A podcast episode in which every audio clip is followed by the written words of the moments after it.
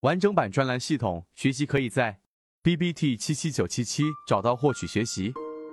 今天我们用三分钟来给各位去讲一个很客观、存在有标准答案的一个问题，就是我们啊到底需不需要去记录或者说记在脑子里面啊关于个股的某一些 K 线形态，要记很多的 K 线形态，我们需不需要做这样的一个事情？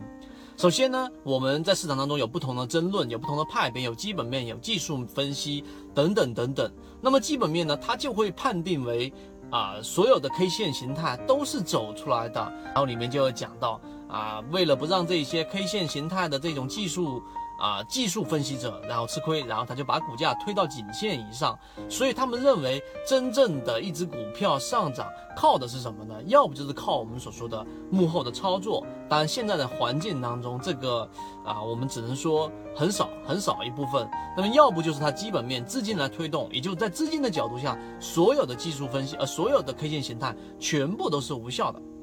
那么好了，我们来判断一下，到底我们需不需要记录下？这个 K 线形态要不要记在我们脑子当中？记录不同的类型。首先要记住的话，啊，我们要有一个基本的前提，就是技术分析的最大的一个根基之一，就是所有的历史都会重复，只是它不会简单的重复这一条上去判断。首先，我们告诉给大家，市场当中百分之九十九的参与者都是散户群体，这是第一点。第二点，从九零年到现在为止，整个市场，我们 A 股市场的整个周期太短，所以真正的成熟交易者也是非常少的。也就是大部分的散户投资者，虽然说不像九几年那么愚昧、那么冲动啊，已经是学会了很多基本面的东西，但是。仅仅是这短短的时间，大部分的散户依旧还是没有做到我们所说的成熟专业者的可能一半的能力。大部分的散户还是是喜欢追逐热点，喜欢听消息，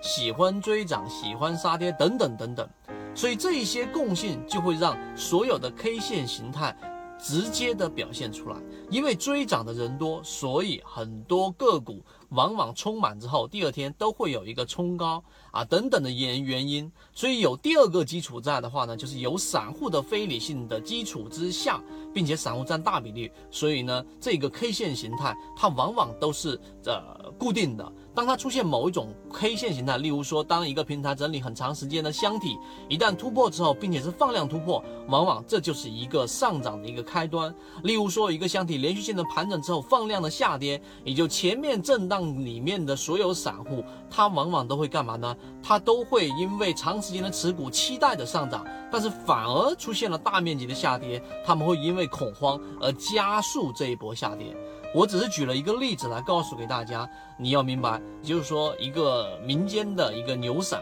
从原来的几千块，现在做到上亿的增加啊，你可能会觉得很夸张，但是他的理论里面，其中就包含着他记录了，在他脑子当中这么长的十几二十年的时间里面的所有 K 线态，他都记住。他都会很熟悉，这是第一。第二，他只做自己熟悉的 K 线形态，自己不熟悉的 K 线形态没走出来，他就不会做。第三，他不会去做所谓的补仓，只会做止损。不会做止损的人不适合做短线。如果你不会止损，那么意味着你未来的这种短线之路会非常非常的可怕。所谓的补仓，其实也就是你对于自己原有的选择的不确定性才会去做这个补仓。那当然，更多的关于这个牛散的观点，以及刚才我们所说的，到底哪些 K 线形态在普市当中是具有比较到高的成功概率的呢？我好，各位再见。